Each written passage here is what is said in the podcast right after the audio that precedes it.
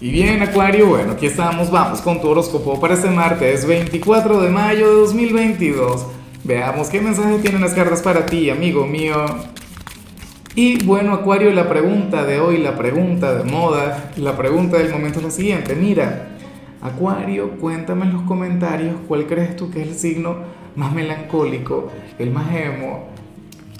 no me gusta la pregunta porque sé que van a decir el mío y lo van a decir con frecuencia, pero bueno, eh, ya te voy a comentar lo que se plantea a nivel general y hablando de, melancolía, hablando de tristeza, no sé qué. Mira lo que sale aquí. Para el tarot, Acuario, hay alguien quien hoy sufre por ti. Hay alguien quien hoy te va a pensar y, te va a pensar desde la melancolía, desde la pena, desde el dolor. Pero ¿y a quién le rompiste tú el corazón? ¿Será que terminaste con la pareja? ¿O le dijiste algo muy hiriente a alguien?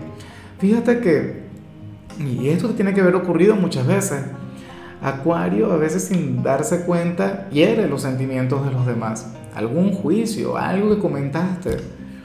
O, qué sé yo, o te has alejado demasiado de alguien porque recuerda que tú eres de, de los signos libres del zodíaco, tú eres un gran fanático de la libertad, tú no eres muy apegado. Pero sí que vemos eso.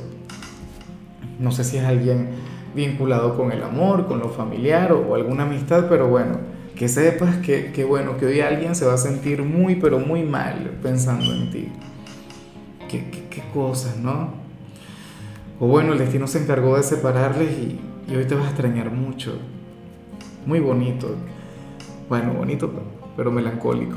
Y bueno, amigo mío, hasta aquí llegamos en este formato. Te invito a ver la predicción completa en mi canal de YouTube Horóscopo Diario del Tarot o mi canal de Facebook Horóscopo de Lázaro.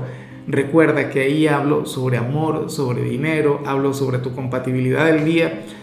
Bueno, es una predicción mucho más cargada. Aquí, por ahora, solamente un mensaje general. Se te quiere, se te valora y por supuesto recuerda que nacimos para ser más.